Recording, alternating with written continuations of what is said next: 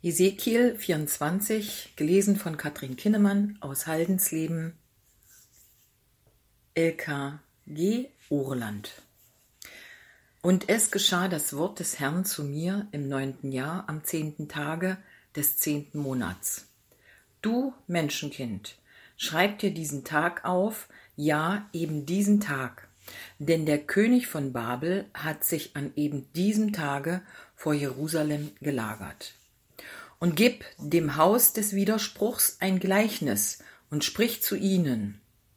So spricht Gott der Herr. Setze einen Topf auf, setz ihn auf und gieß Wasser hinein.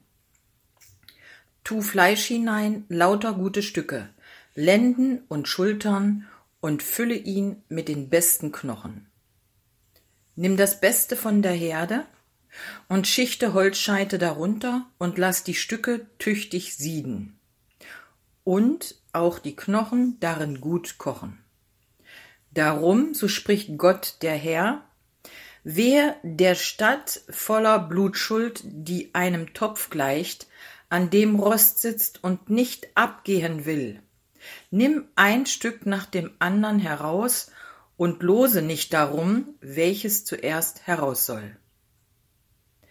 Denn das Blut, das sie vergossen hat, ist noch in ihrer Mitte, auf den nackten Felsen und nicht auf die Erde hat sie es verschüttet, so dass man's mit Erde hätte zudecken können. Und ich ließ sie darum das Blut auf den nackten Felsen schütten, damit es nicht zugedeckt würde, so dass der Grimm über sie kommt und es gerecht wird. Darum, so spricht Gott der Herr, Wehe, du Stadt voller Blutschuld, ich will den Holzstoß groß machen. Trage nur viel Holz her, bring das Feuer zum Lodern, koche das Fleisch gar und gieß die Brühe aus, dass die Knochen anbrennen. Stelle den Topf leer auf die Glut, damit er heiß wird und sein Erz glüht und seine Unreinheit schmilzt und sein Rost abgeht.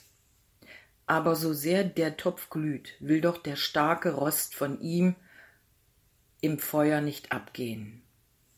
Weil du durch Unzucht dich unrein gemacht hast und nicht rein wurdest von deiner Unreinheit, obwohl ich dich reinigen wollte, darum sollst du hinfort nicht wieder rein werden, bis mein Grimm sich an dir gekühlt hat.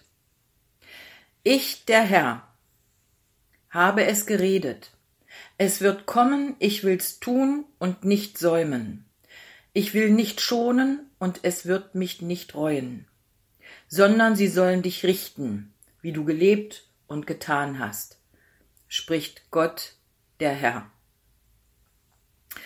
Und des Herrn Wort geschah zu mir. Du Menschenkind, siehe, ich will dir deiner Augen Freude nehmen durch einen plötzlichen Tod. Aber du sollst nicht klagen und nicht weinen und keine Träne vergießen. Heimlich darfst du seufzen, aber keine Totenklage halten, sondern du sollst deinen Kopfbund anlegen und deine Schuhe anziehen. Du sollst deinen Bart nicht verhüllen und nicht das Trauerbrot essen. Und als ich am Morgen zum Volk geredet hatte, starb mir am Abend meine Frau. Und ich tat am andern Morgen, wie mir befohlen war. Und das Volk sprach zu mir, Willst du uns nicht erklären, was das für uns bedeutet, was du tust?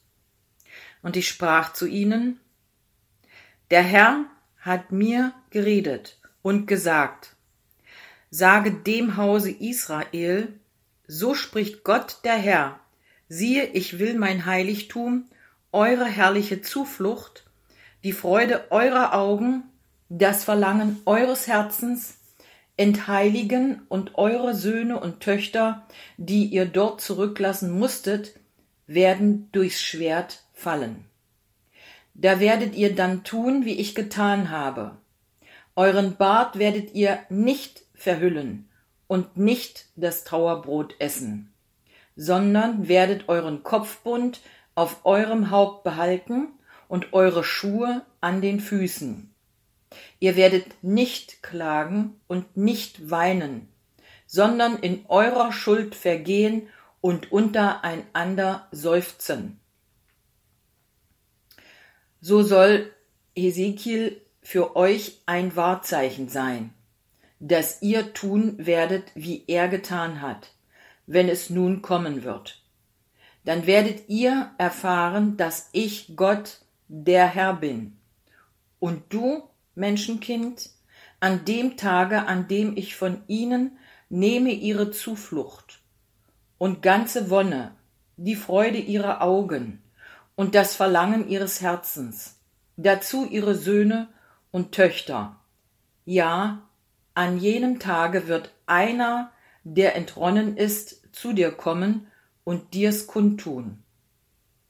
An jenem Tage wird dein Mund aufgetan werden, wenn der kommt, der entronnen ist, so dass du reden kannst und nicht mehr stumm bist. Und du wirst für sie ein Wahrzeichen sein, dass sie erfahren, dass ich der Herr bin.